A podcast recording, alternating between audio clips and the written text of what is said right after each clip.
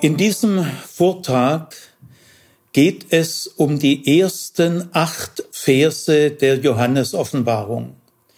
Sie sind die Einleitung dieser Schrift.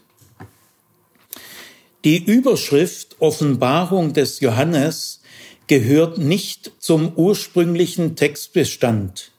Sie stammt aus einer späteren Zeit, aus der Zeit ab 150 nach Christus.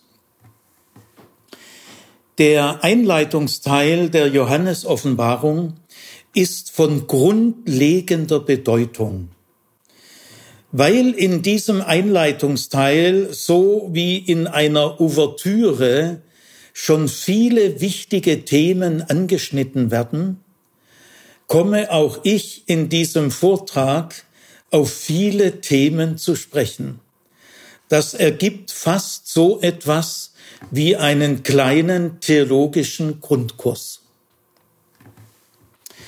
Der Einleitungsteil der Johannesoffenbarung ist folgendermaßen aufgebaut. Die Verse eins bis drei und die Verse vier bis sechs sind zwei unterschiedlich geprägte Vorworte. Im ersten Vorwort gibt Johannes den Lesern wichtige Hinweise zum Verständnis seiner Schrift. Das zweite Vorwort ist brieflich geprägt. Es entspricht dem, wie Paulus seine Briefe begonnen hat. Nach diesen beiden Vorworten folgen noch zwei Einzelsprüche. Vers 7 ist ein prophetisches Wort zur Wiederkunft Jesu. Und in Vers 8 endet der Einleitungsteil mit einer kurzen, feierlichen Gottesrede. Ich wende mich zuerst dem ersten Vorwort zu, den Versen eins bis drei. Martin Hühnerhoff wird uns diese Verse vorlesen. Apokalypsis Jesu Christi, die Gott ihm gab, um seinen Knechten zu zeigen, was bald geschehen muss. Und er hat es durch seinen Engel, den er sandte, seinem Knecht Johannes gezeigt dieser hat das Wort Gottes und das Zeugnis Jesu Christi bezeugt. Alles, was er geschaut hat. Glücklich, wer die Worte der Prophetie vorliest und jene, die sie hören und bewahren, was in ihr geschrieben ist. Denn die Zeit ist nahe. Vielen Dank, Martin. Ich konzentriere mich zunächst auf den ersten Satz der Johannesoffenbarung. Dieser Satz lautet Apokalypsis Jesu Christi, die Gott ihm gab, um seinen Knechten zu zeigen, was bald geschehen muss. Ich will diesen ersten Satz noch einmal zitieren. Apokalypsis Jesu Christi, die Gott ihm gab, um seinen Knechten zu zeigen, was bald geschehen muss. Das erste Wort im ersten Satz der Johannesoffenbarung ist das Wort Apokalypsis. Dieses Wort bedeutet Enthüllung oder Offenbarung. In dem Wort Apokalypsis steckt das Wort Schleier. Gemeint ist etwas, das hinter einem Schleier verborgen und unbekannt war und jetzt enthüllt wird. Im damaligen Griechisch äh, kam das Wort Apokalypsis nicht oft vor und spielte auch keine besondere Rolle, weder im Alltag noch in der Literatur oder Philosophie. Auch im Neuen Testament kommt das Wort Apokalypsis nur selten vor. Lediglich Paulus verwendet es mehrmals. Aber auch bei Paulus gehört dieses Wort nicht zu den zentralen theologischen Begriffen.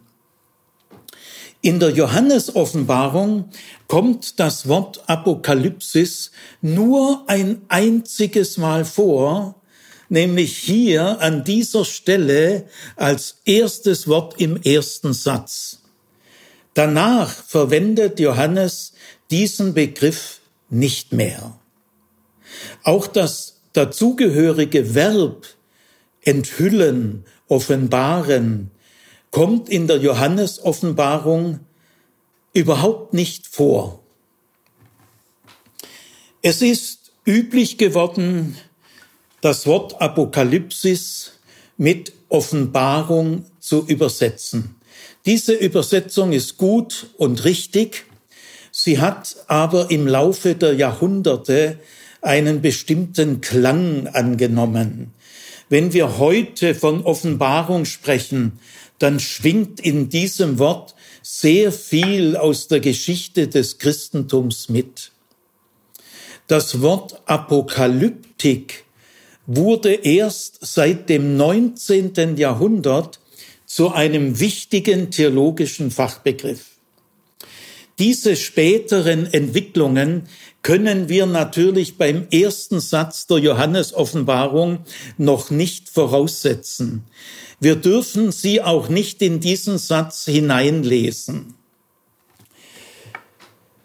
Jetzt äh, komme ich zu dem Gesamtausdruck am Anfang, der lautet Apokalypsis Jesu Christi.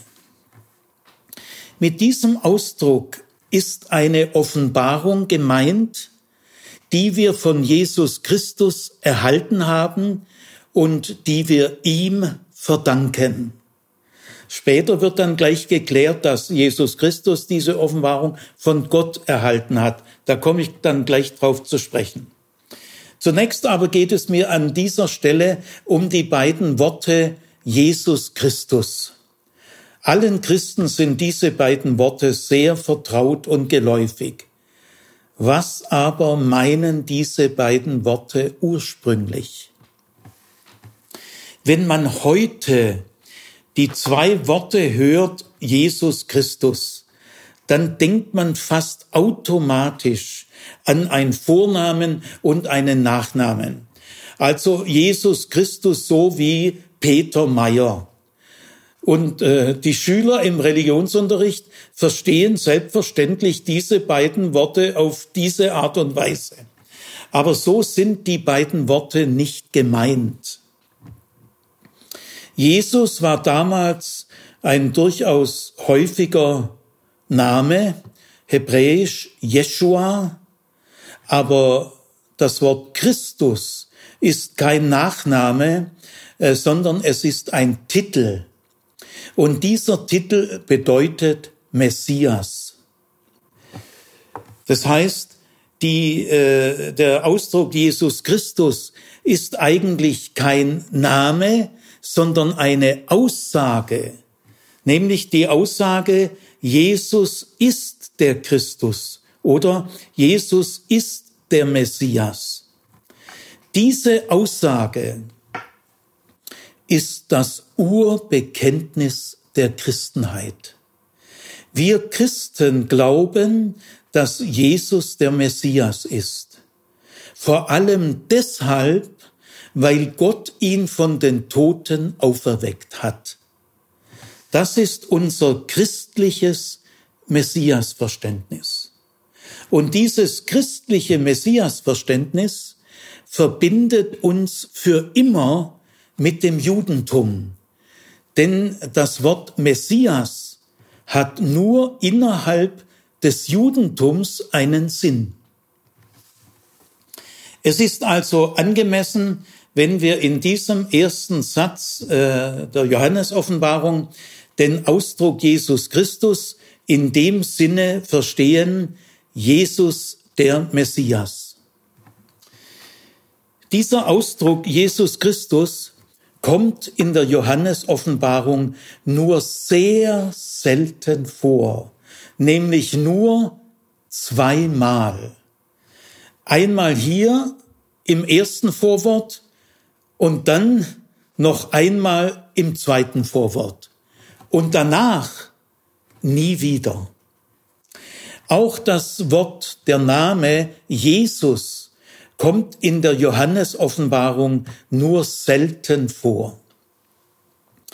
Die häufigste Bezeichnung für Jesus in der Johannesoffenbarung ist das Wort Lamm.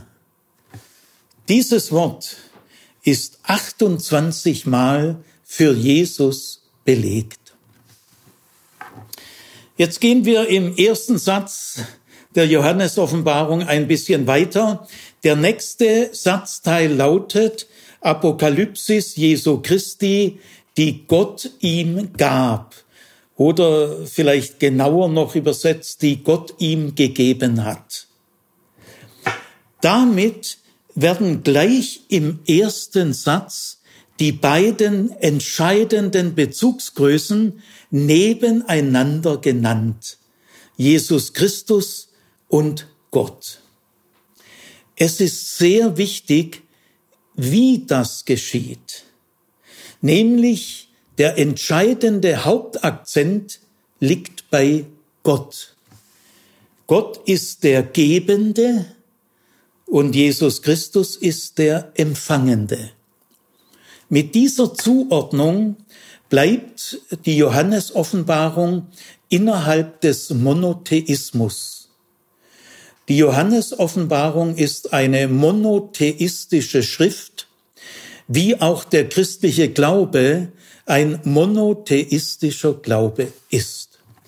Wir können auch sagen, die Johannesoffenbarung ist eine theozentrische Schrift, also sie ist auf Gott konzentriert. Denn alle Christozentrik in der Johannesoffenbarung dient der Theozentrik. Jesus ist kein zweiter Gott. Er ist auch keine Konkurrenz für Gott. Man könnte diese Zuordnung hier niemals umdrehen. Man könnte niemals sagen, Offenbarung Gottes, die Jesus Christus ihm gegeben hat. Nein, das ist vollkommen ausgeschlossen. Wir können ganz grundsätzlich sagen, Gott ist stets und in jeder Hinsicht der Gebende. Das Wesen Gottes liegt im Geben, im Schenken. Gott muss von niemand etwas nehmen und ihm dann dafür dankbar sein. Diese Bemerkung, die Gott ihm gab oder die Gott ihm gegeben hat, enthält aber noch in einer ganz anderen Hinsicht eine sehr wichtige Botschaft. Nämlich diese Bemerkung bringt zum Ausdruck, dass Gott mitteilungswillig ist. Es heißt ja dann im Anschluss, um seinen Knechten zu zeigen, was bald geschehen muss. Also Gott will uns in sein Vorhaben einbeziehen. Er will uns informieren. Das hätte er nicht tun müssen. Er war dazu nicht verpflichtet. Es hat ihn auch niemand dazu animiert. Nein, es war sein ureigener freier Wille. Es war sein ureigenes Interesse.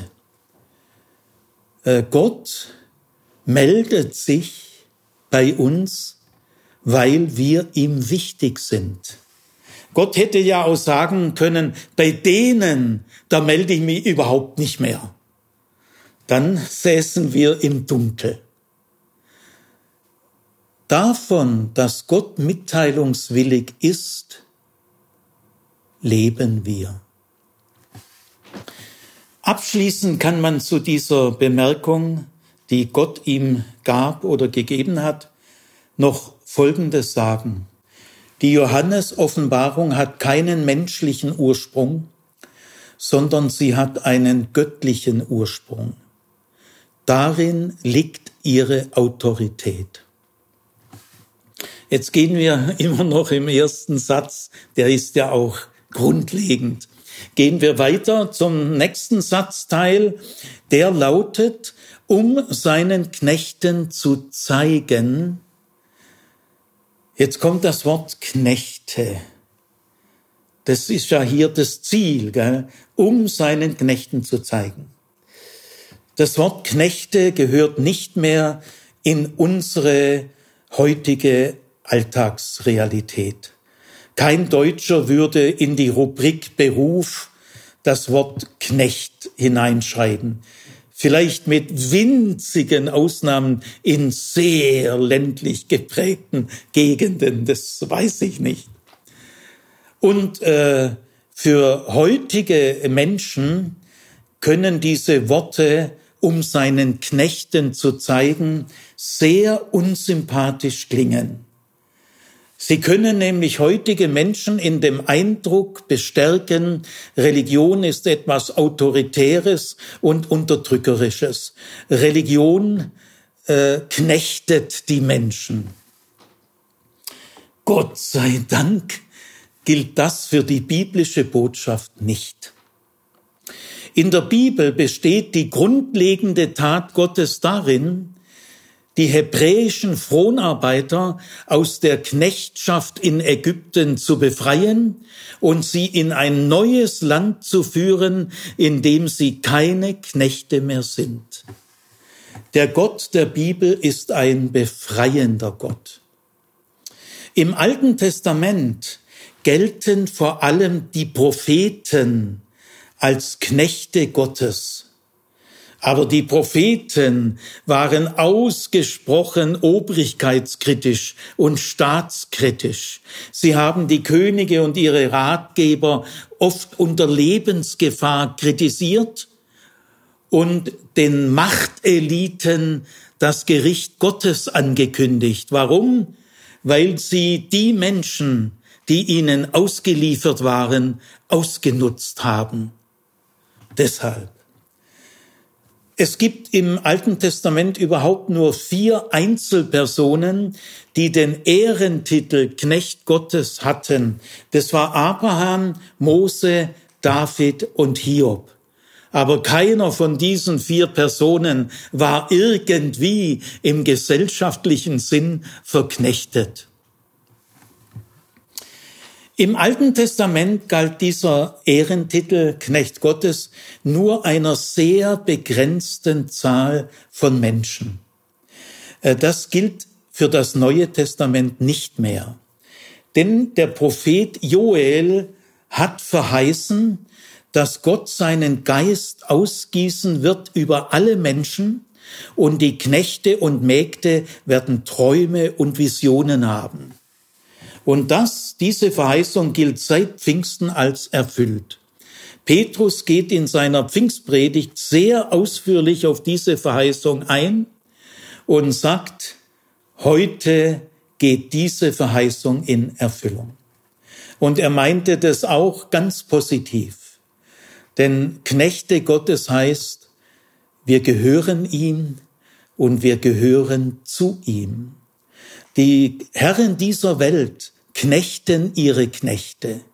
Aber der Schöpfer der Welt, der würdigt seine Knechte als seine geliebten Geschöpfe.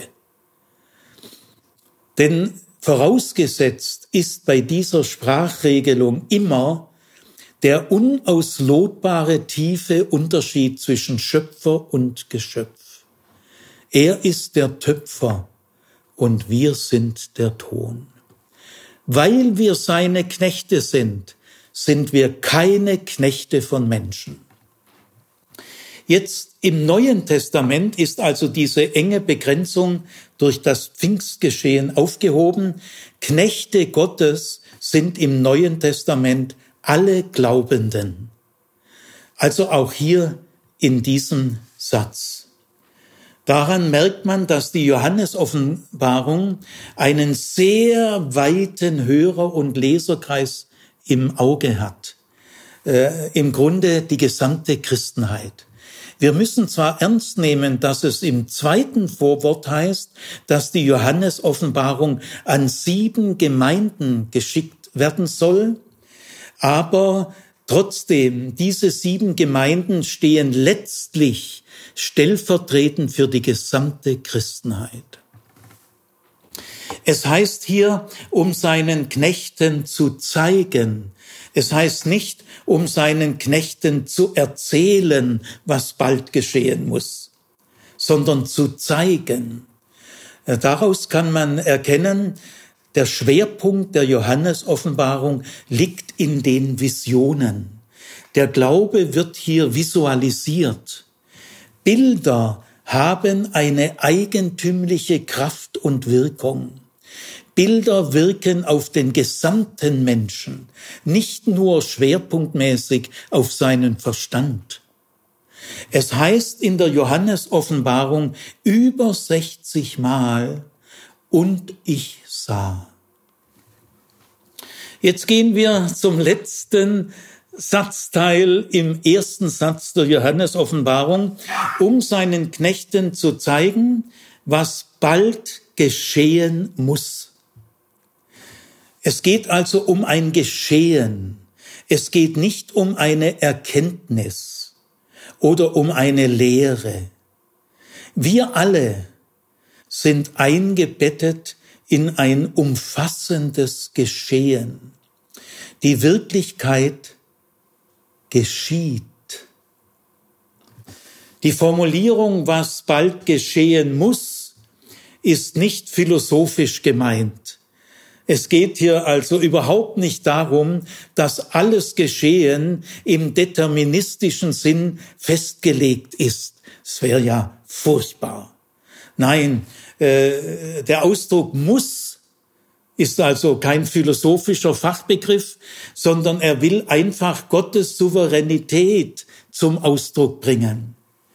Er, er besagt, die Geschichte entscheidet sich nicht durch Zufälle, oder durch menschliche Interessen, sondern Gott lenkt und leitet die Geschichte an das Ziel, das er kennt.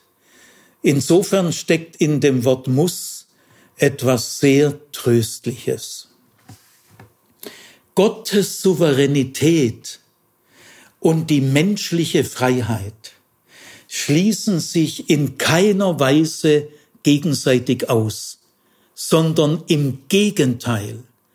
Gottes Souveränität ist der Ermöglichungsgrund der menschlichen Freiheit. Jetzt gehen wir noch zu dem wichtigen Wort bald, was bald geschehen muss. Gleich im ersten Satz der Johannes-Offenbarung wird auf die zeitliche Nähe des angekündigten Geschehens hingewiesen. Und im ersten Vorwort gleich noch einmal, nämlich der letzte Satz in Vers 3 im ersten Vorwort heißt, denn die Zeit ist nahe. Dieser doppelte Hinweis auf die zeitliche Nähe ist natürlich kein Zufall, sondern zeigt, wie wichtig dieser Aspekt ist. Natürlich werden alle Leser, Leserinnen übrigens gab es damals leider noch nicht, deswegen formuliere ich jetzt manchmal so maskulin, das hat historische Gründe. Jeder Leser der Johannesoffenbarung wird natürlich diese beiden Worte bald und nahe so aufgefasst haben, dass das in seinem Leben geschieht. Ja, anders kann man ja diese Worte gar nicht verstehen. Es gibt nirgendwo in der Johannesoffenbarung irgendeinen Hinweis, dass mit dem Wort bald und nahe vielleicht doch ein längeres Geschehen gemeint sein könnte, das mehrere Generationen umfasst. Nein, es gibt keinen einzigen Hinweis dieser Art. Wir sollten allerdings die Nähe dieser Naherwartung nicht zu nahe verstehen. Es gibt nämlich auch nirgendwo einen Hinweis und wir gewinnen nirgendwo den Eindruck, dass Johannes seine Leser auf eine unmittelbar bevorstehende Wiederkunft Christi vorbereiten will. Es geht ihm ja darum, dass sich seine Leser bewähren. Und das setzt eine gewisse Zeitspanne voraus. Es geht Johannes um Ausdauer, um Treue, um Standfestigkeit. Oder denken wir auch an den Satz in Kapitel 2, sei getreu bis in den Tod. Also es geht in der Johannes-Offenbarung bei dem Wort bald nicht nur um einige wenige Wochen oder Monate. Es geht um eine Reihe von Jahren. Genaueres sagt Johannes nicht. Er will uns keinen Fahrplan in die Hand geben und kann es auch nicht. Soweit also der erste Satz der Johannes-Offenbarung. Im zweiten Satz, äh, Martin Hühnerhoff wird ihn uns nochmal vorlesen, also der zweite Satz im ersten Vers. Und er hat es durch seinen Engel, den er sandte, seinem Knecht Johannes gezeigt. Gut, soweit. Also der zweite Satz äh, klärt, dass diese Apokalypsis Jesu Christi, die Offenbarung, die wir Jesus Christus verdanken, dass durch einen Engel diese Offenbarung an Johannes vermittelt worden ist. Johannes geht auf diesen Aspekt nicht näher ein. Deswegen gehe ich auch nicht näher drauf ein. Ich weiß auch nichts darüber. Gell? Ich will nur allgemein sagen, Engel spielen in der Johannes-Offenbarung und in der gesamten Bibel eine beachtenswerte Rolle. Aber klar bleibt in allen Fällen, unser Glaube bezieht sich nicht auf Engel, sondern allein auf Gott, und auf Jesus, den Messias. Aber äh, etwas anderes in diesem zweiten Satz äh, ist viel wichtiger, nämlich Johannes kommt hier zum ersten Mal auf sich selber zu sprechen. Und das ist interessant. Äh, wie spricht Johannes von sich selber? Erstens einmal in der dritten Person. Später wird er vieles im Ich-Stil sagen, aber hier in den Vorworten und im Einleitungsteil immer nur in der dritten Person. Aber noch wichtiger finde ich den Begriff Knecht. Er hat ihn ja gerade eben im Plural verwendet, um seinen Knechten zu zeigen, und damit sind alle Christen gemeint. Und diesen Ausdruck, den er gerade eben für alle verwendet hat, verwendet er jetzt auch für sich. Johannes ist ein Knecht unter Knechten. Mehr will er nicht sein. Es gibt in der Johannes-Offenbarung keine Hierarchie innerhalb der Christen. Johannes nennt nur seinen Namen. Er ist offensichtlich der Auffassung, dass das genügt. Und daran kann man erkennen, er ist wohl gut bekannt gewesen seinem Leserpublikum. Jetzt äh, gehen wir zum zweiten Vers. Äh, Martin, sei mal bitte wieder so gut und lies den zweiten Vers vor. Dieser hat das Wort Gottes und das Zeugnis Jesu Christi bezeugt. Alles, was er geschaut hat. Ja. Dieser, also gemeint ist Johannes, der Knecht Johannes, dieser hat Gottes Wort und das Zeugnis Jesu bezeugt. Alles, was er geschaut hat. Mit dem Ausdruck Zeugnis Jesu ist hier kein Zeugnis über Jesus gemeint, sondern ein Zeugnis, das Jesus selber gibt in seinen Worten und Taten. Diese Formulierung Gottes Wort und das Zeugnis Jesu kommt in der Johannesoffenbarung mehrmals vor, immer genau so. Diese Formulierung ist eine bewusste Zusammenfassung dessen, um was es geht. Um was geht es? Es geht um Gottes Wort und um das Zeugnis Jesu. Darum geht es. Diese Formulierung ist innerhalb des Judentums völlig neu. Im Judentum gab es niemals einen Satz, der ungefähr so gelautet hat, Gottes Wort und das Zeugnis Abrahams oder Gottes Wort und das Zeugnis Moses oder Davids oder Jesajas und so weiter. Nein, sowas gab es bisher überhaupt nicht. Aber jetzt, wenn es um das Ganze des christlichen Glaubens geht, muss man Jesus ausdrücklich nennen. Es geht um Gottes Wort und um das Zeugnis Jesu, seine Worte und seine Taten. Denn die Worte und Taten Jesu gehören unverzichtbar zur Grundlage des christlichen Glaubens. Dieser zweite Vers signalisiert also religionsgeschichtlich, dass wir innerhalb der Offenbarungsgeschichte der Bibel in der christlichen Epoche angekommen sind. Jetzt äh, kommen wir zum letzten Vers äh, des Vorworts. Äh, das erste Vorwort schließt auf eine sehr spezielle Art und Weise. Martin, bitteschön. Glücklich, wer die Worte der Prophetie vorliest. Und jene, die sie hören und bewahren, was in ihr geschrieben ist denn die Zeit ist nahe. Ja.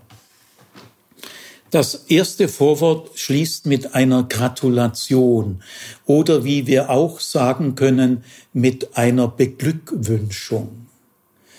Vielleicht ist Ihnen der Ausdruck Seligpreisung vertraut.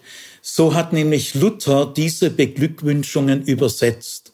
Zu seiner Zeit völlig zu Recht, denn zur Zeit Luther, Luthers bedeutete das Wort selig genau das, was wir heute mit dem Wort glücklich bezeichnen.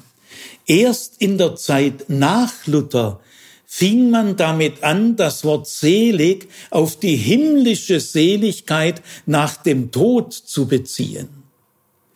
Das kannte Luther noch gar nicht. Gell? Deswegen ist es heute unmissverständlicher, wenn wir diese Beglückwünschung mit dem Wort glücklich übersetzen und nicht mit dem Wort selig. Es gibt in der Johannes-Offenbarung sieben Beglückwünschungen.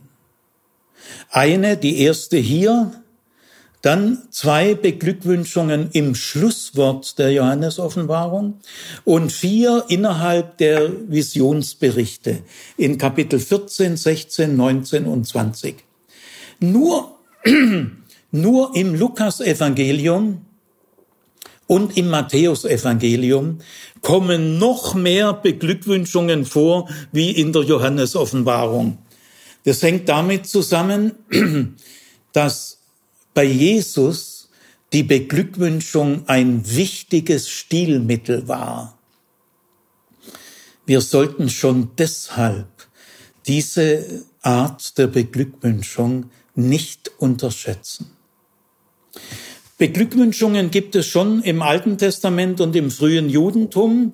Und äh, gratuliert wurde in aller Regel zu einem vorbildlichen Verhalten. Also zum Beispiel glücklich der Mensch, der Gottes Willen gerne tut. Oder glücklich sind diejenigen, die Gott treu bleiben, auch in schwerer Zeit. Oder glücklich wer seinen Glauben nicht verleugnet. So und in ähnlichen Arten gab es schon zahlreiche Beglückwünschungen. Aber wenn man das vergleicht, dann muss man sagen, hier geht es ja eigentlich nur, nur in Anführungszeichen, nur darum, dass man bestimmte Worte vorliest und darum, dass man bestimmte Worte hört und bewahrt. Das ist also im Vergleich zu den anderen Beglückwünschungen ist man ein bisschen erstaunt. Gell?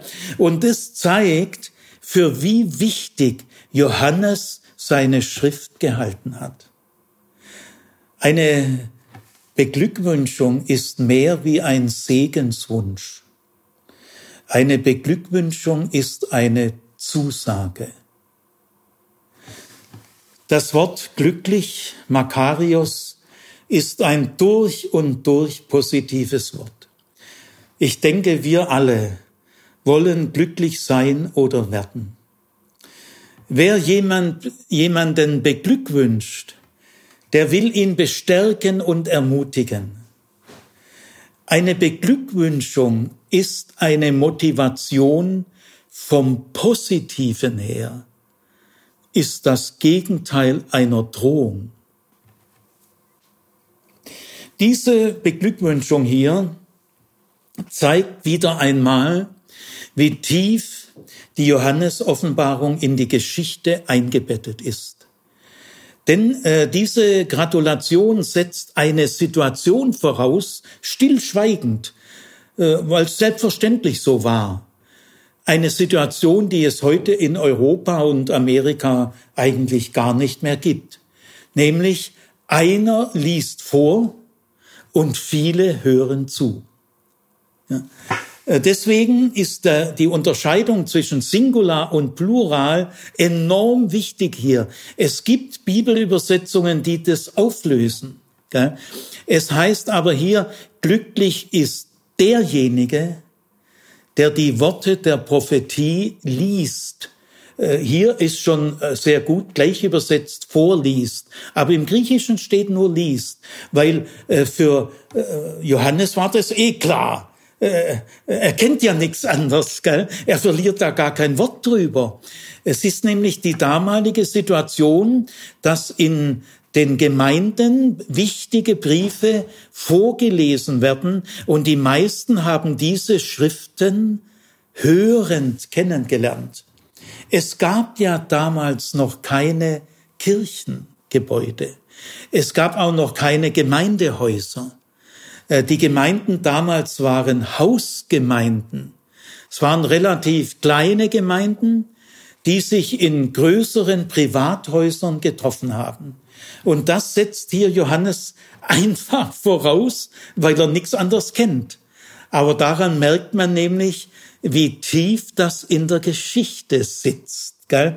Und jetzt stellt euch mal vor, ja, ich will noch schön erklären, warum liest einer vor und viele hören zu. Ja, das hat zwei Gründe. Hauptsächlich, weil viele Menschen damals noch nicht lesen und schreiben konnten. Bei den Juden konnten zwar fast alle Männer lesen und schreiben. Das Judentum war eine Alphabetisierungskampagne und eine riesen Bildungsbewegung. Gell? 90 bis 100 Prozent aller jüdischen Männer, auch aus der Unterschicht Unterschicht konnten lesen und schreiben. Aber die Frauen nicht. Und bei den Nichtjuden äh, muss man sagen, fast alle Menschen aus den unteren Schichten konnten weder lesen noch schreiben. Also da blieb nur Vorlesen. Es hat aber auch noch einen zweiten Grund, nämlich äh, eine Schrift, sagen wir mal, die Johannesoffenbarung, die ist ja ziemlich lang, bis man die abgeschrieben hat. Und es sollten professionelle Schreiber sein, dass das dann auch eine gute Abschrift ist. Das ist sehr teuer. ist ja alles handgeschrieben. Also das, äh, die Abschrift einer der Johannesoffenbarung vermute ich jetzt mal 1000 äh, bis 3000 Euro nach heutiger Kaufkraft. Also die wenigsten Menschen hatten damals eine Schrift, eine Abschrift zu Hause privat. Äh, damals konnte man nicht sagen, guckt mal zu Hause in der Bibel nach. Es gab noch keine Bibel, wie wir sie heute kennen. Also, äh, wir kommen nicht darum herum, die Geschichte ernst zu nehmen. Wir fügen uns sonst selber einen großen Schaden zu. Ich will zu dieser Beglückwünschung noch sagen, wenn Johannes denjenigen, der vorliest, und diejenigen, die die Worte hören und bewahren, glücklich preist, ihnen diese Zusage gibt, dann muss doch der Inhalt der Johannes-Offenbarung für diese betreffenden Menschen die er hier beglückwünscht, von entscheidender Bedeutung sein. Alle Interpretationen, äh, die das Geschehen der Johannesoffenbarung dann ins 21. Jahrhundert verschieben wollen, missachten diese Gratulation. Soweit zum ersten Vorwort. Jetzt kommen wir zum zweiten Vorwort. Martin, it's your turn. Johannes an die sieben Gemeinden in der Provinz Asia. Gnade und Friede von dem, der ist und der war und der kommt und von den sieben Geistern vor seinem Thron und von Jesus Christus, dem treuen Zeugen, dem Erstgeborenen der Toten und dem Fürst der Könige der Erde, dem, der uns liebt und uns von unseren Sünden erlöst hat durch sein Blut und uns gemacht hat zu einem Königtum, zu Priestern, seinem Gott und Vater. Ihm sei die Herrlichkeit und die Macht von Ewigkeit zu Ewigkeit. Amen. Dankeschön. Jetzt, äh, Martin, bleibt mal noch dran. Äh, richtig brieflich geprägt sind nur die Verse drei, äh, Entschuldigung, vier bis fünf a bis der Ausdruck Jesus Christus kommt. Diese Verse vier und fünf a die sind klassisch brieflich geprägt. Lies mal äh, diese Wendungen vor. Johannes an die sieben Gemeinden in der Provinz Asia. Gnade und Friede von dem, der ist und der war und der kommt, und von den sieben Geistern vor seinen Thron, und von Jesus Christus, dem ja, treuen Zeugen. Und von Jesus Christus. Also das ist eine äh, ganz bestimmte Art von Briefeingang. In der römischen Antike hatten die Briefe, so gut wie alle, vielleicht mit irgendwelchen seltenen Ausnahmen, hatten Briefe normalerweise eine ganz schlichte und standardisierte Eingangsform, wie man Briefe beginnt. Und zwar, ich sage euch mal ein Beispiel, Cäsar an Cicero zum Gruß. So, so fangen alle Briefe in der Röm, im römischen Imperium an. Äh, also man nennt erstmal sich als Absender, dann nennt man den Empfänger und dann sagt man einfach noch zum Gruß. Also Tacitus an Severus zum Gruß und so weiter. Paulus war der erste, den wir kennen, der diese kurze Formulierung zum Gruß abgeändert hat. Es hat ihm irgendwie, äh, war ihm das zu lapidar. Gell? Er macht aus dieser kurzen Bemerkung zum Gruß, macht er einen ganzen Satz.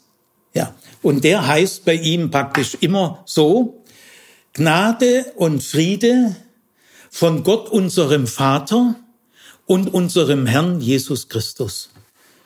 So äh, beginnt äh, Paulus seine Briefe. Ja, äh, warum? Ja, Gnade und Friede war wohl für Paulus das Wichtigste und das Kostbarste, was es gibt. Und deswegen stellt er es seinem Gruß voran. Und dann äh, kommt noch eine zweigliedrige Formulierung, die er immer so verwendet. Von Gott, unserem Vater und von unserem Herrn Jesus Christus. Johannes hat sehr wahrscheinlich diese Briefeingänge der paulinischen Briefe gekannt und er hat sich an ihnen orientiert. Allerdings mit gewissen Abänderungen. Paulus sagt immer zweigliedrig von Gott, unserem Vater und unserem Herrn Jesus Christus. Johannes aber schreibt dann äh, dreigliedrig. Erstmal schreibt er ganz anders von Gott, einzigartig, völlig neu, hat nie einer vorher so gesagt, von dem, der da ist, der da war und der da kommt. So spricht er von Gott. Und jetzt spricht er und von den sieben Geistern vor seinem Thron und von Jesus Christus. Also eine gewisse Abänderung. Jetzt gehen wir mal diesen Worten äh, Punkt für Punkt nach. Es beginnt also damit, Johannes an die sieben Gemeinden in Kleinasien.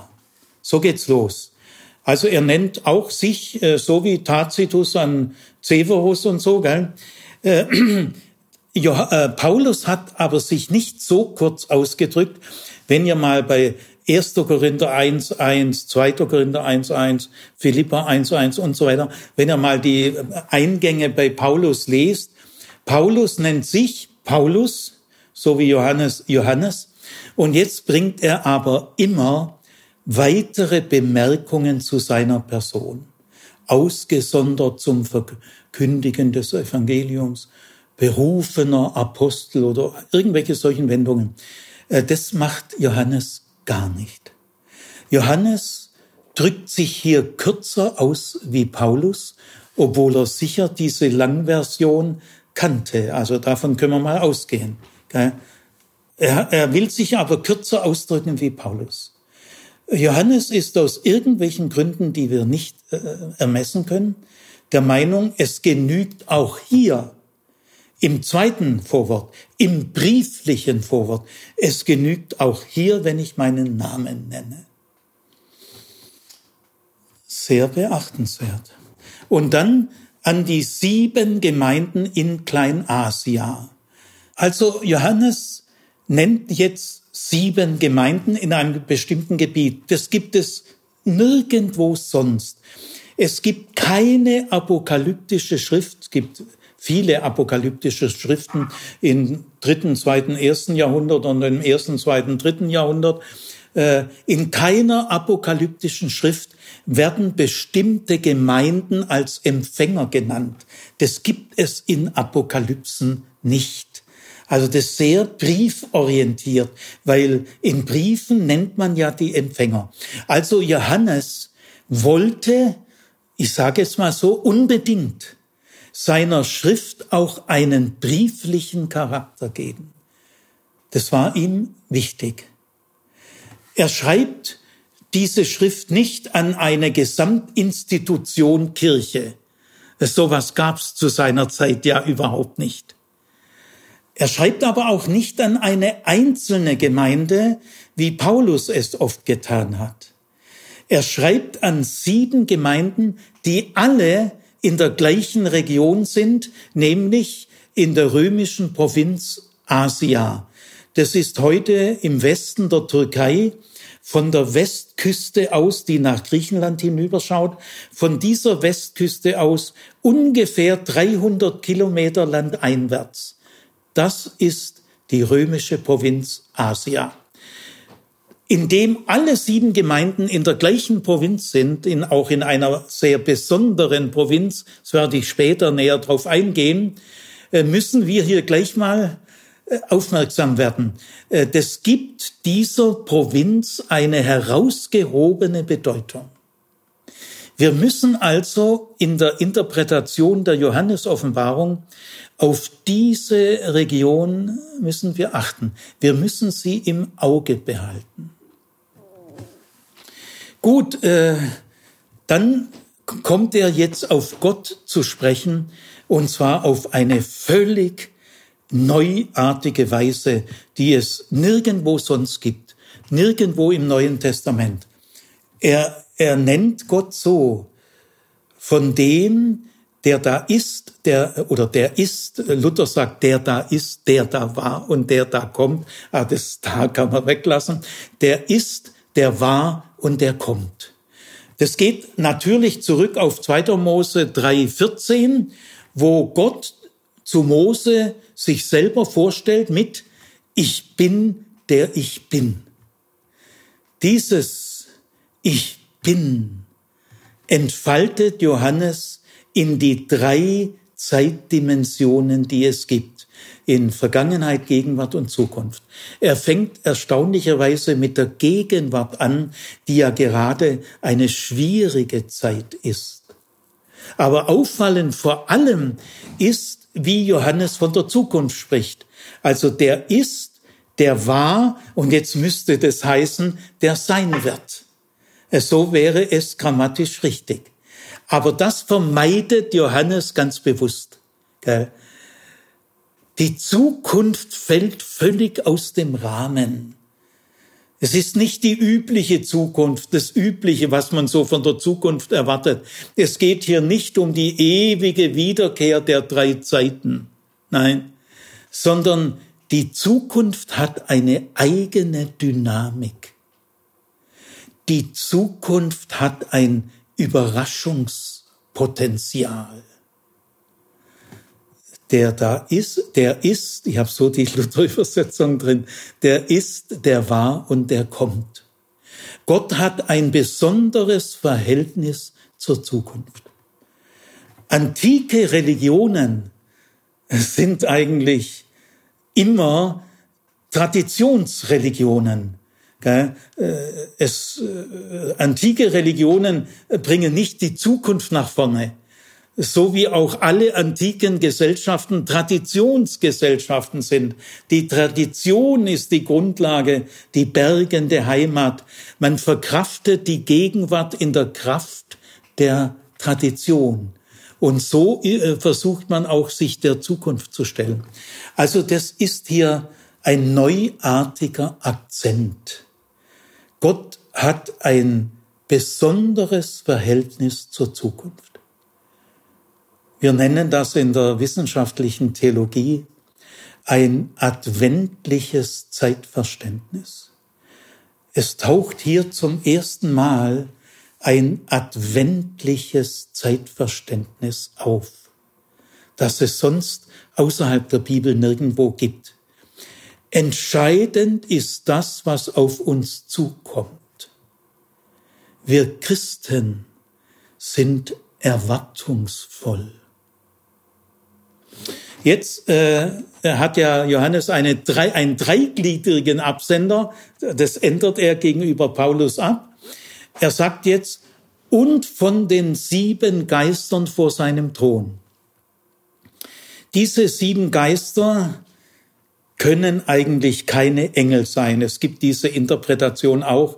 Äh, es gibt immer wieder Stellen, die man, die schwer zu knacken sind. Ich will jetzt auch nicht den Eindruck erwecken, dass alle Wendungen ganz klar aufgehen, wenn man nur ein paar Hintergrundinformationen hat. Äh, nein, so einfach ist es nicht. Aber ich sag mal mit aller Vorsicht, mit vielen meiner Kollegen, mit den sieben Engeln vor seinem Thron. Hier fällt übrigens zum ersten Mal das entscheidende Stichwort Thron, äh, das in der Johannesoffenbarung 48 Mal vorkommt und von entscheidender Bedeutung ist. Hier zum ersten Mal. Also mit diesen äh, sieben Engeln vor seinem Thron können, äh, sieben Geistern vor seinem Thron können eigentlich keine Engel gemeint sein. Warum nicht?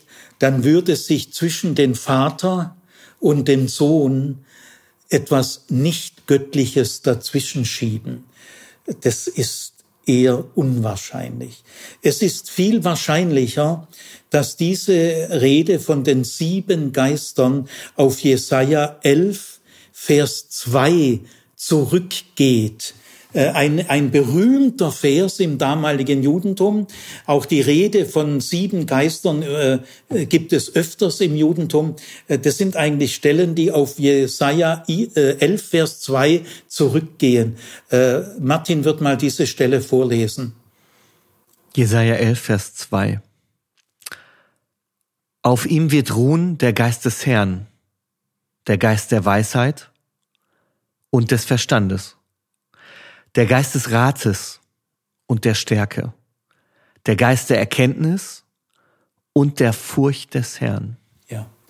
Von dieser Stelle aus sprach man immer wieder von der siebenfachen Gestalt des Geistes, die Fülle des Geistes.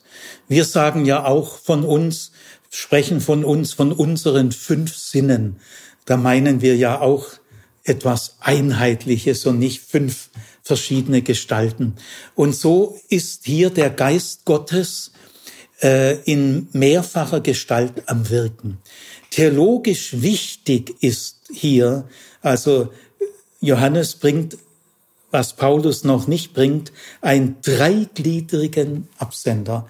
Wichtig ist die Erkenntnis, Gott wirkt an der Welt nicht direkt, nicht unmittelbar, sondern sein Wirken ist vermittelt durch den Geist. Jetzt müssen wir allerdings Folgendes beachten. Der Ausdruck Heiliger Geist kommt in der Johannesoffenbarung kein einziges Mal vor. Deswegen müssen wir sehr vorsichtig damit sein, äh, zu sagen, vielleicht zeigt sich ja jetzt in dieser drei, in diesem dreigliedrigen Absender erste Entwicklungsansätze hin zu einer Trinitätslehre. Also eine Trinitätslehre, wie wir sie kennen, gibt es in der Johannesoffenbarung überhaupt nicht. Ob dieser dreifache Absender in dem Sinn zu werden ist, dass hier vielleicht doch eine erste Entwicklungsstufe hin zu einem trinitarischen Denken zu erkennen ist, ist schwer zu sagen. Wir müssen diese Frage nicht entscheiden. Jetzt äh, und so ist es abgeschlossen zu Jesus Christus. Hier fällt der Ausdruck Jesus Christus zum letzten Mal. Er wird nie wieder verwendet. Es mag uns verblüffen, gell? Aber was Johannes tut, er bringt jetzt ein Loblied auf Jesus Christus an, das seinesgleichen sucht. Ein Hymnus auf, er rühmt ihn. Es kommt nämlich jetzt sechs Aussagen über Jesus Christus. Zwei Dreierreihen. Die erste Dreierreihe über Jesus Christus gilt der Frage, wer ist er? Die zweiten drei Aussagen in dieser Sechserreihe gelten der Frage, was tut er? Also diese Sechserreihe, die wir jetzt behandeln, äh, ist sehr bewusst äh, aufgebaut. Es ist nicht nur die begeisterte Sprache eines Fans, ja, das ist Johannes auch, aber er gibt sich hier sehr genau Rechenschaft, was Jesus Christus für uns bedeutet. Diese sechs Aussagen, da fasst Johannes seine gesamte Christologie in diese sechs Aussagen zusammen. Wir tun also gut daran, diese sechs Aussagen intensiv wahrzunehmen. Die erste Aussage in der ersten Dreierreihe, also zur Frage, wer ist Jesus Christus? Da lautet die erste Aussage, er ist der treue Zeuge. Jetzt kommt schon wieder das Wort Zeuge. Es hieß doch erst in Vers 2, äh, Johannes hat Gottes Wort und das Zeugnis Jesu bezeugt.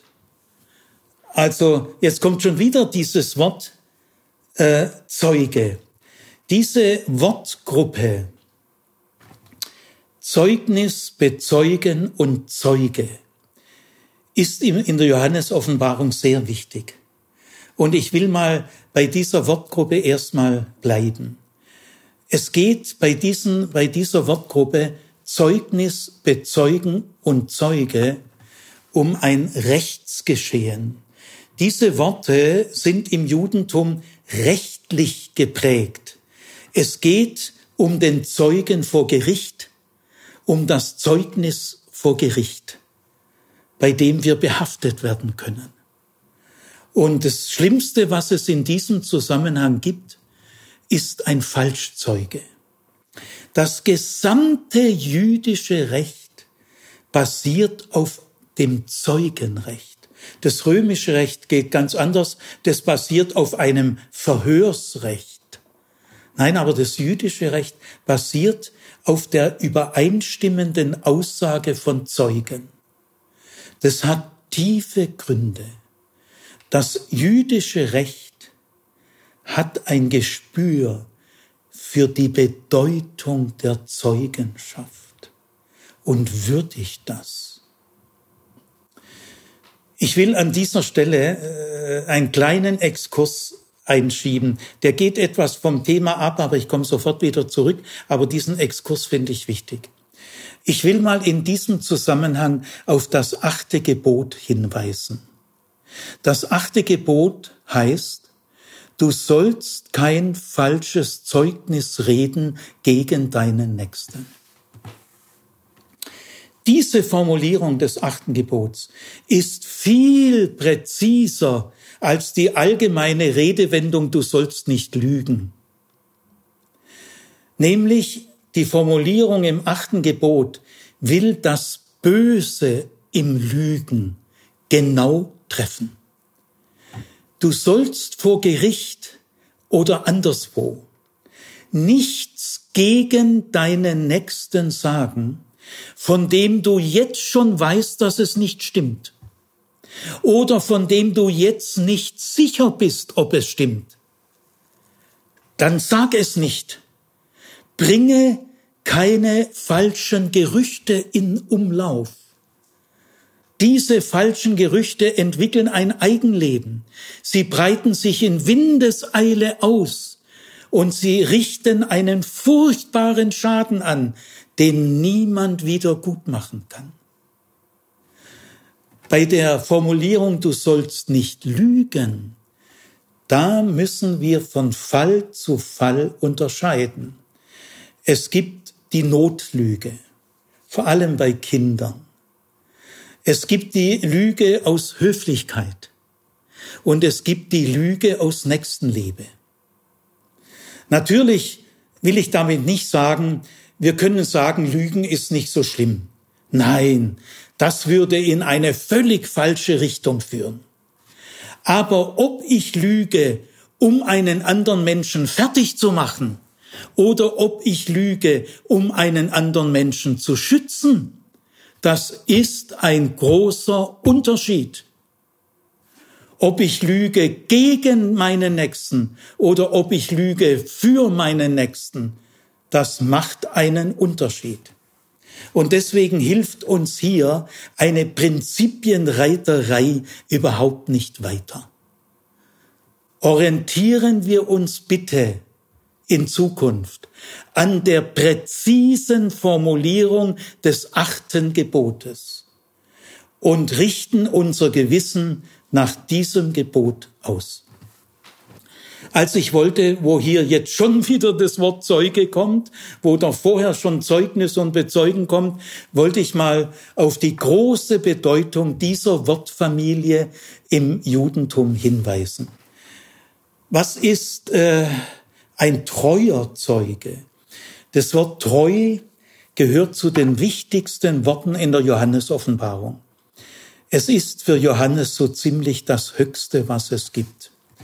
Mit Treue ist auch gemeint Zuverlässigkeit, Wahrhaftigkeit, Glaubwürdigkeit. Also Jesus ist der treue Zeuge. Wie ist dieser Satz gemeint? Er ist so gemeint. Er ist der treue Zeuge für Gott.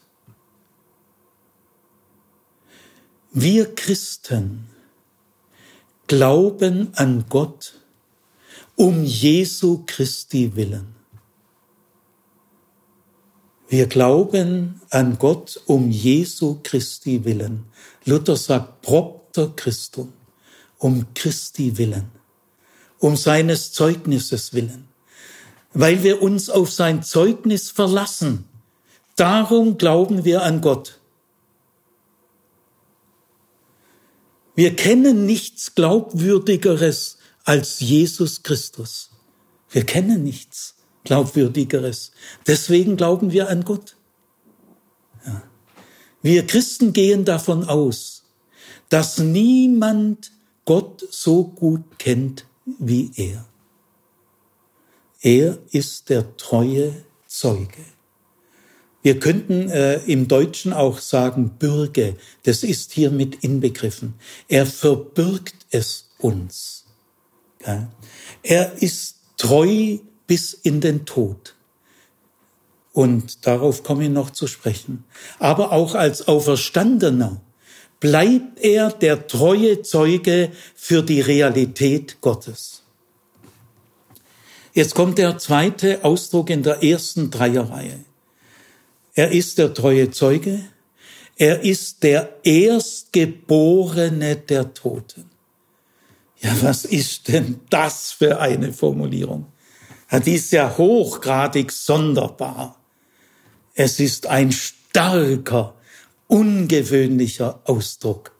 In der damaligen Zeit gibt es die Rede von den Erstgeborenen millionenfach, so äh, wie äh, die Johannesoffenbarung in einer Zeit geschrieben wurde, wo es viele Knechte gab, im Unterschied zu uns. Es gab auch damals viele Erstgeborenen, denn in den Agrargesellschaften ist der Erstgeborene der Stammhalter. Er wurde vor allem im Erbrecht äh, krass bevorzugt und privilegiert, aber auch in vielen anderen Dingen. Also der Erstgeborene, das ist jedem damals vertraut, äh, ist aber eine sehr problematische Sache, zumindest von heute her gesehen. Aber hier wird diese bekannte Redewendung vom Erstgeborenen in ein völlig neutral, neues Terrain gezogen, in ein völlig neues Anwendungsgebiet der Erstgeborene der Toten. Bis jetzt geht's ja immer um die Erstgeborenen in der Familie, in bei den Lebenden, gell? Und um das Erstgeburtsrecht und so weiter. Aber der Erstgeborene der Toten. Wir müssen bei diesem sonderbaren Ausdruck, der hier auf ein völlig neues Gebiet transferiert wird, müssen wir beide Worthälften genau beachten. Erst Geborener. Diese beiden Hälften signalisieren zwei Bedeutungsebenen. Die grundlegende Bedeutungsebene ist das Wort Geborener.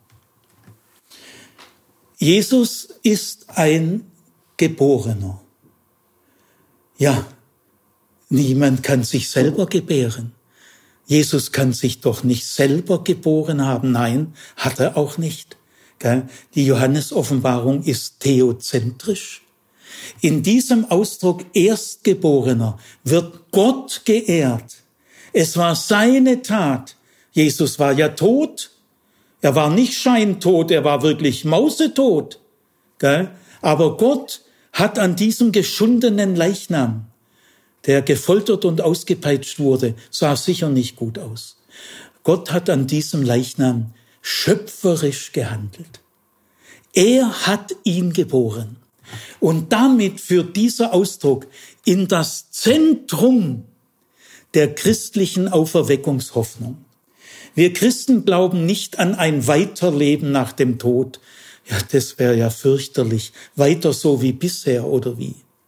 Wir glauben auch nicht an die Unsterblichkeit einer Seele dann tut dieser Seele ja der Tod gar nichts an, die steht über dem Tod. Nein, ich vertraue nicht meiner Unsterblichkeit. Der vertraue ich gar nicht. Ich vertraue auch nicht der, der Unsterblichkeit meiner Seele. Nein, ich vertraue auf Gott. Ich vertraue darauf, dass Gott so schöpferisch, wie er bei meiner Geburt gehandelt hat, dass er noch einmal so schöpferisch an mir handeln wird.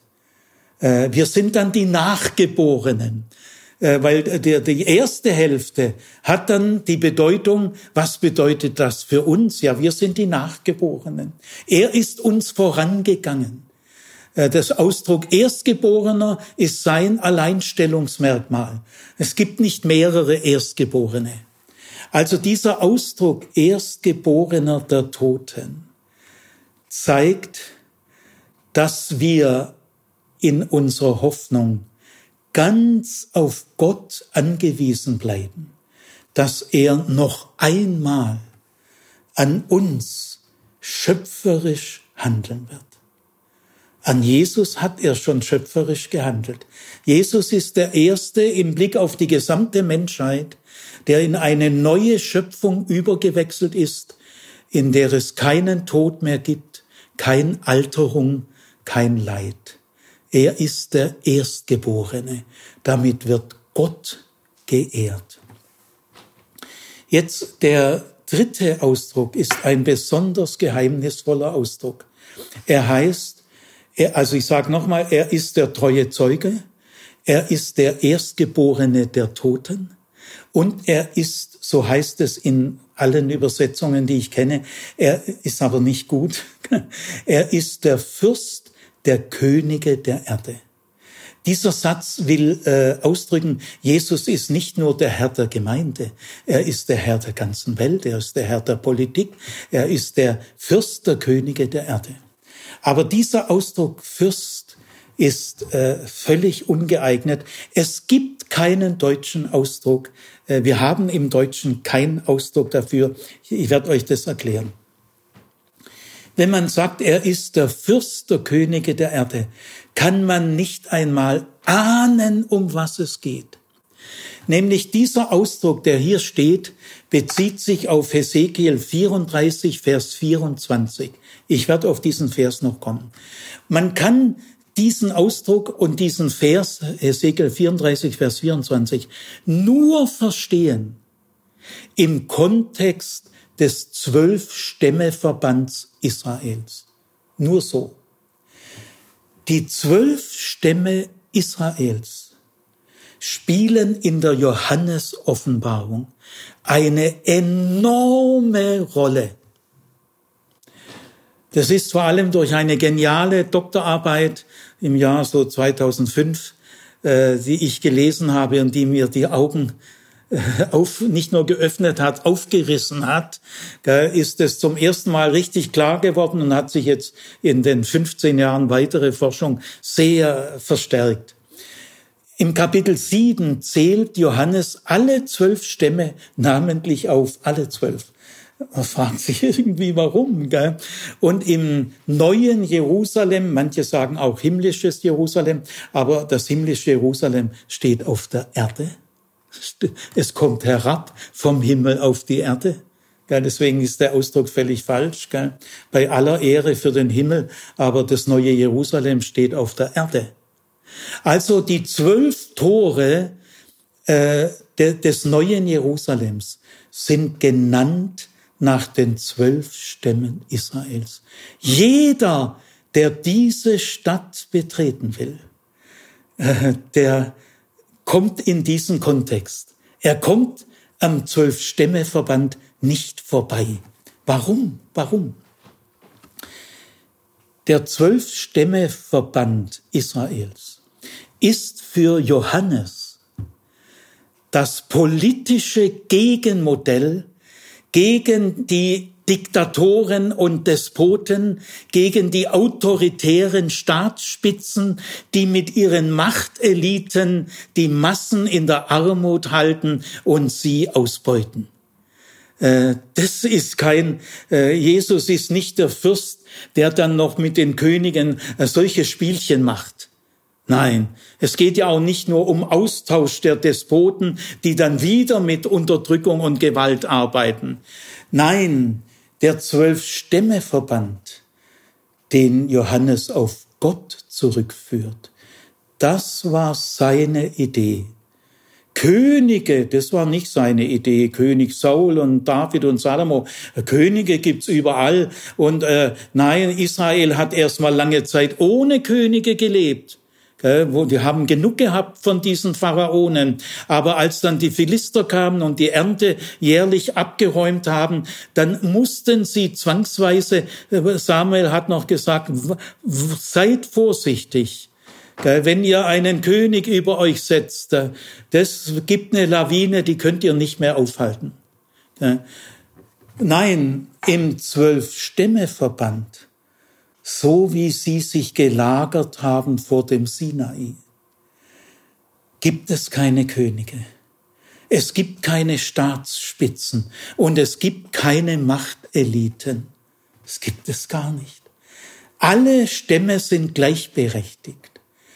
Johannes entdeckt in dem Zwölf-Stämme-Verband ein politisches Modell einer dezentralen Gesellschaft und einer egalitären Gesellschaft. Denn Kein Stamm darf über einen anderen Stamm herrschen. Und auch innerhalb jedes Stammes in Volke Israel, in Gottes Volk, darf kein Mensch über andere Menschen herrschen. Das geht nicht. Jetzt muss man allerdings sagen, auch der Zwölf-Stämme-Verband braucht führende Persönlichkeiten. Es geht nicht anders. Das braucht er auch. Und da wird jetzt ein Ausdruck genannt in Hesekiel 34, Vers 24. Äh, man kann diesen Ausdruck nicht übersetzen. Es gibt kein deutsches Wort dafür. Aber ich erkläre euch dieses Wort. Also es gibt im Zwölf-Stämme-Verband führende Persönlichkeiten. Wodurch führen sie? Oder was qualifiziert sie zu Leitungspersönlichkeiten? Das kann ich euch jetzt sagen. Diese Führungspersönlichkeiten sind Personen, in deren Nähe man die Nähe Gottes spüren kann. Diese Personen sind Repräsentanten der Realität Gottes. Man kann in ihrer Nähe die Realität Gottes spüren. Es ist eine Kraft, die von ihnen ausgeht. Und mit dieser Kraft können sie andere anstecken und können die Menschen auf dem richtigen Weg halten. Man könnte vielleicht, manche versuchen das so sagen, äh, diese Persönlichkeiten gehen mit gutem Beispiel voran. Ja, das ist ein moralischer Versuch, das auszudrücken. Aber es geht ja hier um viel mehr als um Moral. Die gehen schon mit gutem Beispiel voran, so leiten sie. Aber was ist das, das Element, mit dem sie leiten?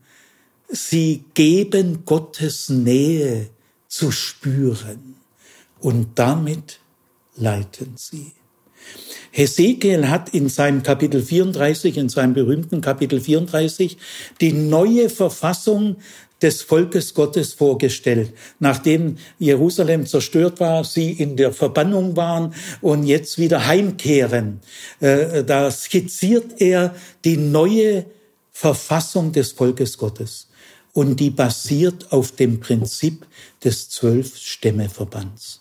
Also ich sage noch einmal, der Zwölf-Stämme-Verband ist für Johannes und ist in der Johannes-Offenbarung das politische Gegenmodell gegen die autoritären Staatsspitzen der Antike. Jetzt kommen wir zur zweiten Dreierreihe. Die zweite Dreierreihe gilt der Frage, was tut Jesus Christus?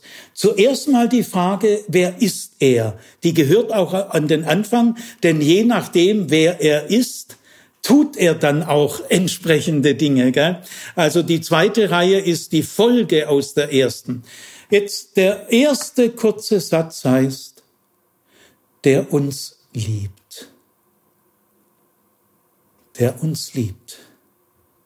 Er ist der, der uns liebt. Dieser kurze Satz kommt nur ein einziges Mal vor in der ganzen Johannes-Offenbarung. Nie wieder. Warum? Weil er so wichtig ist. Jede Wiederholung wäre eine Abschwächung.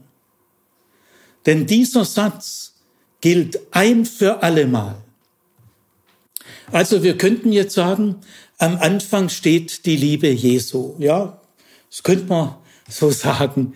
Aber ihr Lieben, Gott sei Dank können wir noch viel mehr sagen als das, nämlich Jesus liebt uns. Das ist entscheidend. Das entscheidende Wort in diesem entscheidenden Satz ist das Wörtchen uns. Er liebt uns. In diesen drei Buchstaben steckt das gesamte Evangelium.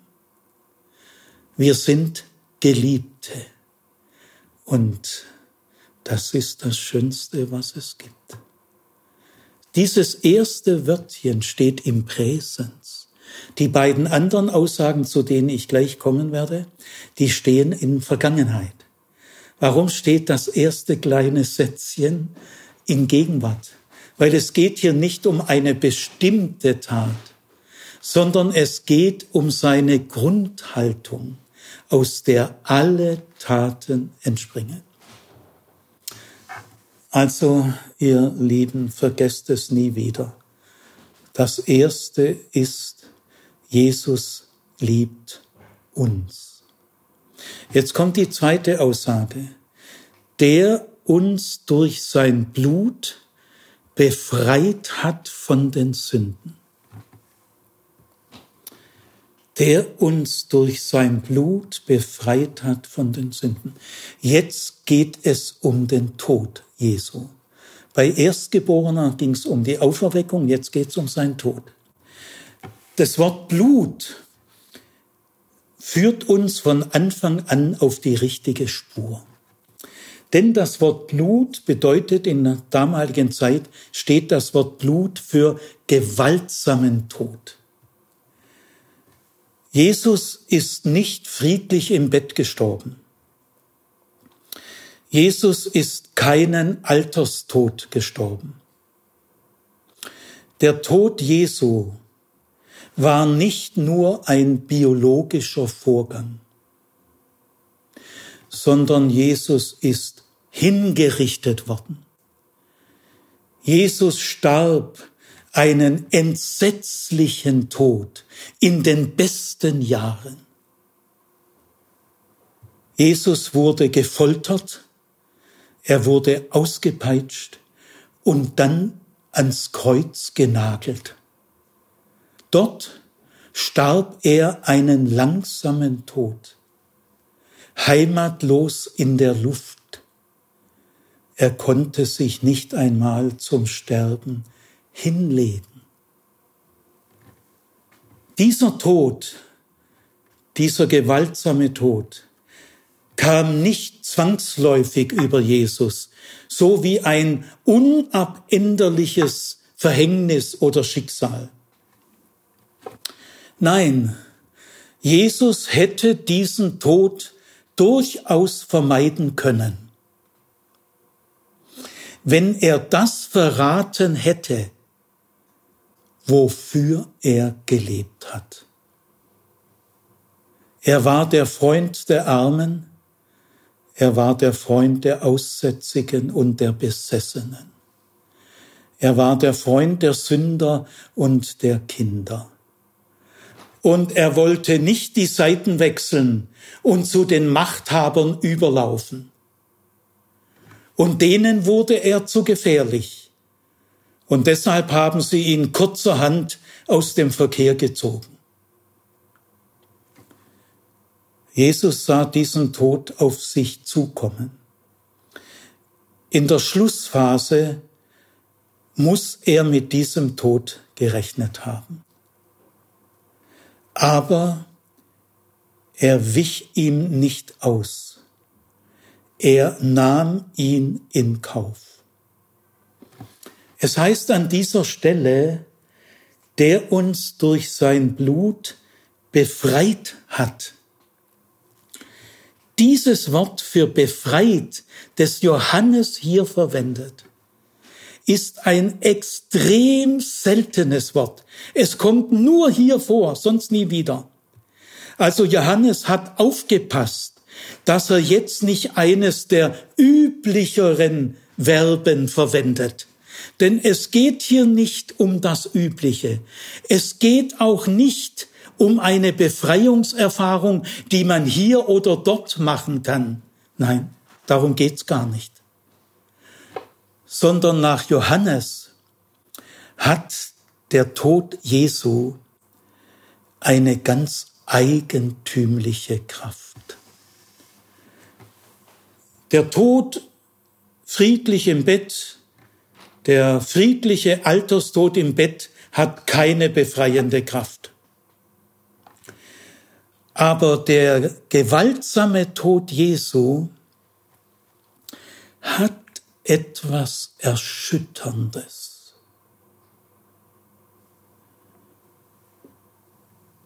Und wenn wir diesen gewaltsamen Tod an diesem noch jungen Menschen, der so gelebt hat, wie er gelebt hat, und der so aus Gott heraus gelebt hat, wenn wir seinen gewaltsamen Tod ermessen wollen,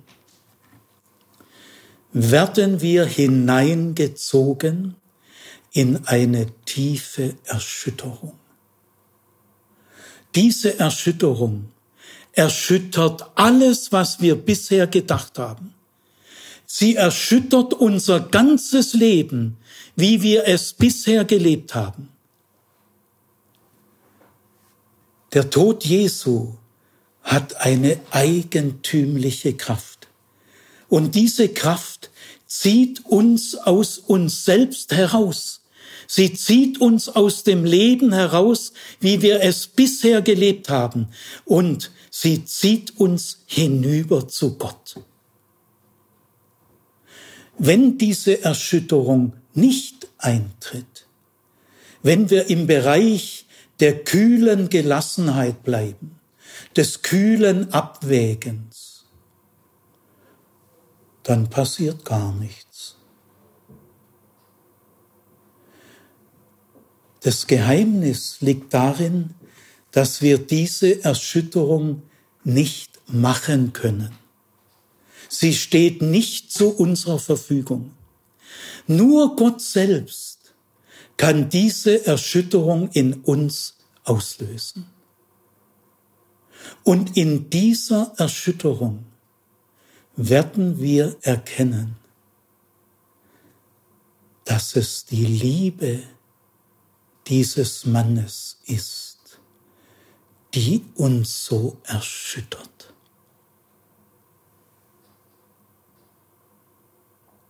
Dass er dazu bereit war. Warum? Warum war er dazu bereit? Diese Frage führt uns aus dem Gefängnis. Sie führt uns aus dem Gefängnis der Gottesferne. Und dann kommen wir zur dritten Aussage, der uns durch sein Blut erlöst hat oder befreit, also befreit ist besser. Erlöst ist ein viel zu übliches Wort. Äh, Johannes wählt ein sehr spezielles Wort. Er will die üblichen abgelutschten Wege, die will er nicht. Der uns gemacht hat, dritte Aussage, zu Königen und Priestern für Gott seinen Vater. Am Ende steht wieder Gott. Äh, die Johannes-Offenbarung ist theozentrisch. Äh, jetzt kommt äh, das Ziel, das er verfolgt. Äh, wir sind alle, er macht uns alle, die durch sein Blut in diese Erschütterung gezogen wurden und aus dem Gefängnis befreit wurden, macht er zu Königen und Priestern. Könige und Priester sind die beiden höchsten Autoritäten einer antiken Gesellschaft. Könige im weltlich-säkularen Bereich, Priester im spirituellen Bereich. Es wird einige bei uns geben, die vor allem im säkularen, gesellschaftlichen Bereich tätig sein werden und andere im spirituellen Bereich. Wir sind alle, ihr lieben Könige und Priester. Das heißt, wir haben niemand über uns. Wir sind keine Untertanen. Wir lassen uns von niemand gängeln und fernsteuern. Die, die befreit worden sind, in der Erschütterung durch seinen, seinen Tod. Äh, das werden keine Knechte mehr von irgendwelchen Despoten. Nein, ihr Lieben, wir alle sind auf Augenhöhe. Es gibt zwischen uns keine Hierarchie. Äh, das Wort Priester drückt auch aus, es gibt unter uns keine Laien. Das Wort Laien ist, passt überhaupt nicht äh, zur Johannes Offenbarung. Wir sind alle Könige und Priester. Wir sind alle auf Augenhöhe. Und das ist eine Würde, die wir nicht selber erwerben können, sondern er hat uns dazu gemacht. Nach diesen beiden Vorworten kommen jetzt noch zwei Einzelsprüche. Und diese beiden Einzelsprüche widmen sich gerade den beiden entscheidenden Bezugsgrößen, die ja schon vom ersten Satz an im Vordergrund stehen.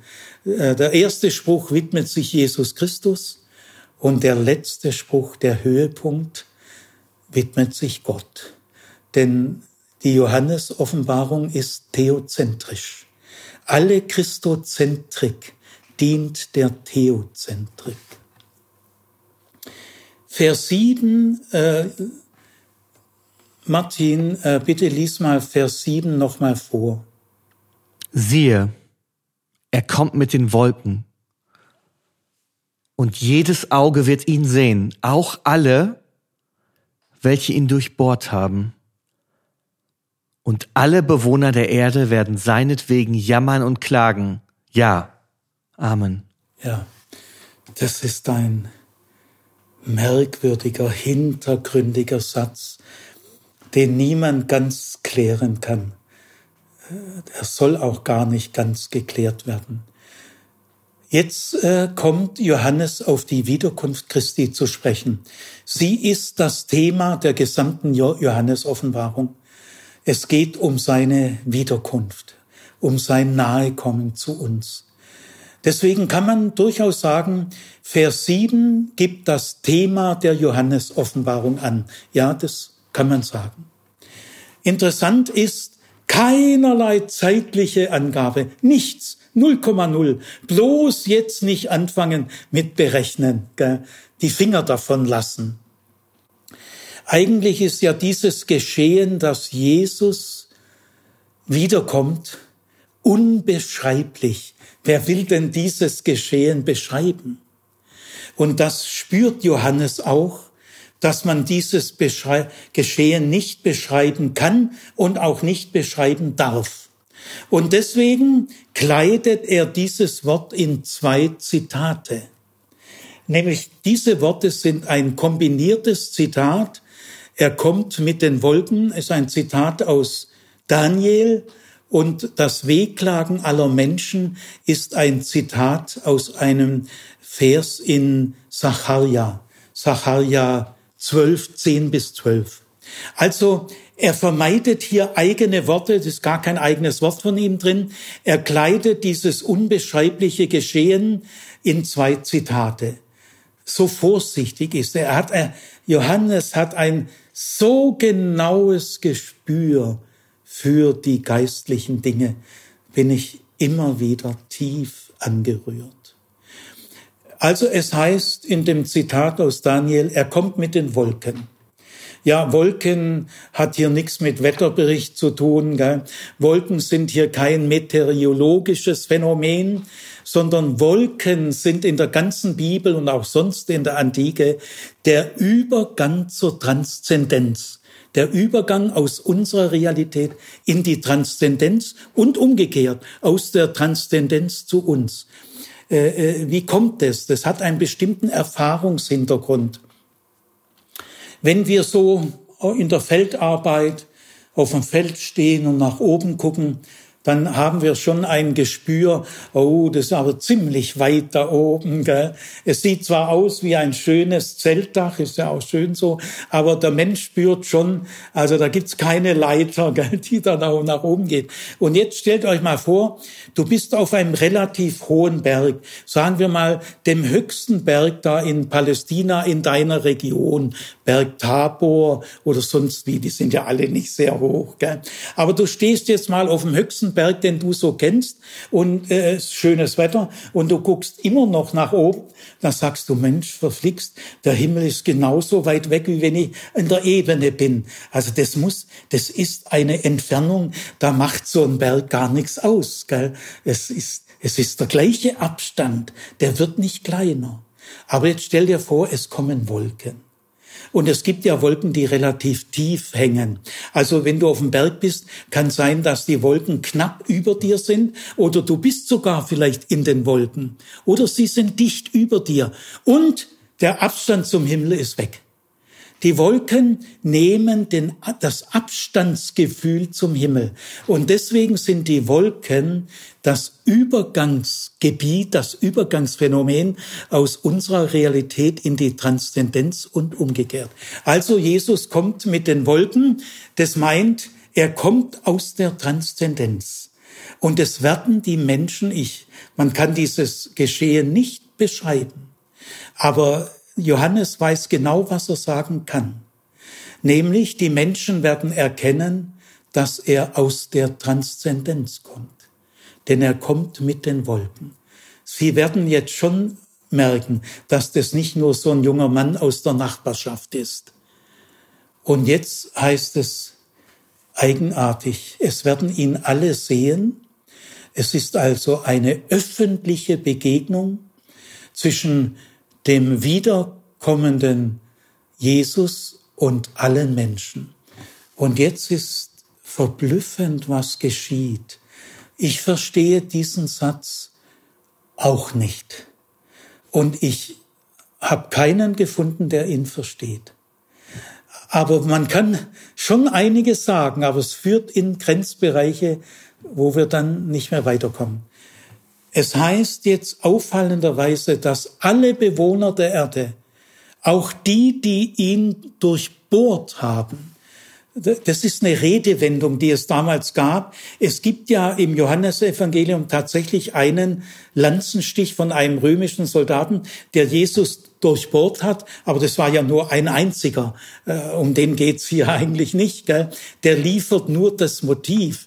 Also Johannes bringt hier ein Wortspiel an, nämlich durchbohren heißt im damaligen Griechisch auch über jemand spöttisch und hämisch reden.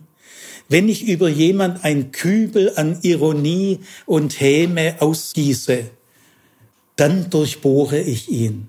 Oder wenn wir mal das Bohren sehr gemäßigt verstehen, nicht gleich die allerschlimmsten Formen, äh, alle diejenigen, die kühl abschätzig von Jesus reden, durchbohren ihn. Wobei ich da mich verpflichtet fühle zu sagen, von all den Menschen, die ich kennengelernt habe, all den Nichtchristen, haben sehr viele sehr hochachtungsvoll von Jesus geredet.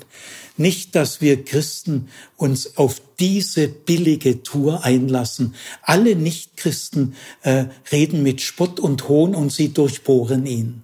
Äh, also äh, ich habe viele andere, die haben die Kirche sehr kritisiert, was die schon alles gemacht hat, aber der Mann Jesus ziehen sie ihren Hut. Also da müssen wir auch vorsichtig sein. Aber auf jeden Fall, es werden ihn auch all diejenigen sehen, die ihn bespöttelt haben, ironisiert haben, kühl und abschätzig über ihn geredet haben. Und jetzt, merkwürdig, sie werden jammern und wehklagen, aber nicht über sich. Das könnte ich verstehen. Das würde nämlich bedeuten, äh, sie, sie sind jetzt völlig kaputt und äh, jetzt wird er uns bestrafen, in die Pfanne hauen, sie wehklagen und jammern über sich. Nein, es steht gar nicht da. Viele interpretieren es automatisch so. Nein, es steht das Gegenteil da. Sie werden jammern und wehklagen über ihn. Ja, das verstehe, wer will. Aber manches kann ich sagen. Die Wiederkunft Jesu wird viel auslösen. Sie wird viel bewegen. Dass sie über ihn wehklagen, glaub ich, muss man eigentlich so verstehen, dass sie ihm recht geben. Ich weiß es nicht, aber ich habe immer wieder, nehme ich mir diesen Satz vor, dass es ihnen leid tut, dass sie einsehen, dass sie ihn völlig falsch beurteilt haben. Man könnte dann, wenn dieses Wehklagen über ihn so gemeint ist, und ich meine, dass es so gemeint ist, dann ist es eine Form der Buße.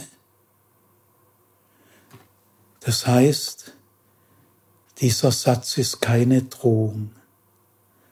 Er hat eine ganz versteckte, indirekte, schwer zu fassende Hoffnung.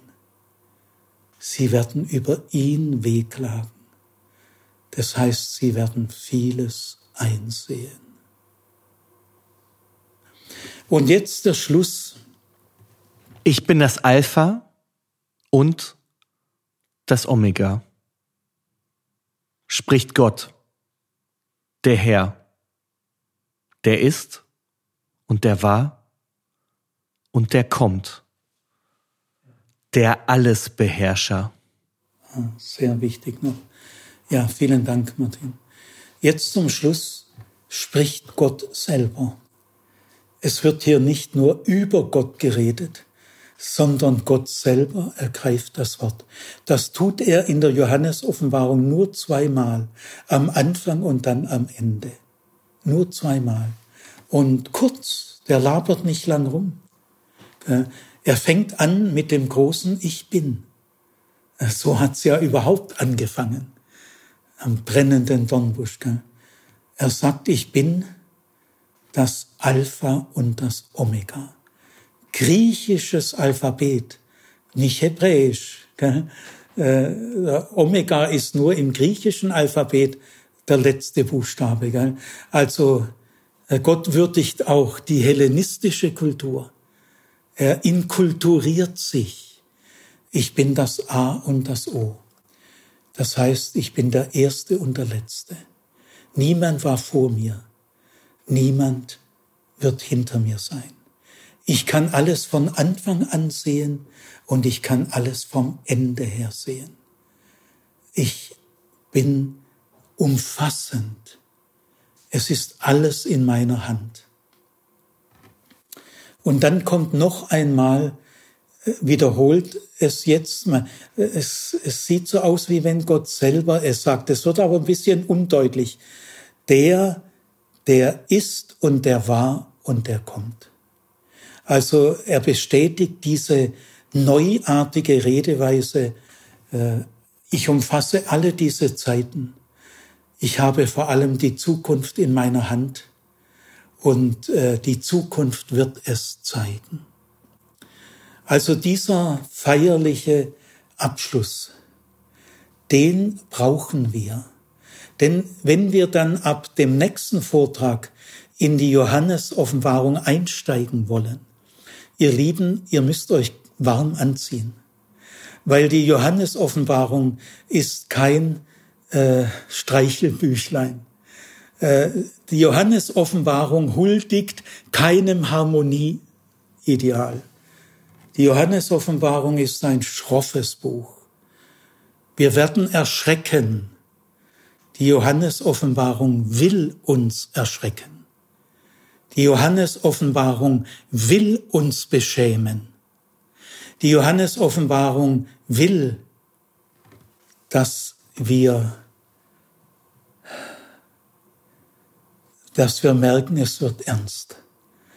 Ja, die Johannes-Offenbarung ist keine Streichelschrift. Sie huldigt keinem Harmonieideal zieht euch warm an. Wenn ihr die Johannes-Offenbarung verkraften wollt, braucht ihr folgende Gewissheit. Er ist das A und das O. Er ist der, der da ist und der da war und der da kommt. Und jetzt kommt das letzte Wort, der Pantokrator. Dieses Wort gibt es nur ein einziges Mal im Neuen Testament bei Paulus, aber in der Johannes-Offenbarung achtmal. Es ist ein Lieblingswort des Johannes, der Johannes-Offenbarung. Es gibt ein ähnliches Wort im Alten Testament, äh, das übersetzt man der Allmächtige. Aber dieses Wort steht hier gar nicht. Und deswegen soll man auch jetzt nicht dieses häufige Wort, das allein im Hiob-Buch, ich glaube, 30 Mal vorkommt, der Allmächtige. Das Wort soll man hier nicht verwenden. Denn Pantokrator ist ein Lieblingswort nur des Johannes. Und dieses Wort, Allesbeherrscher, gibt uns folgende Gewissheit. Er hat alles in seiner Hand und er behält alles in seiner Hand. Mit dieser Gewissheit können wir die Johannes-Offenbarung lesen.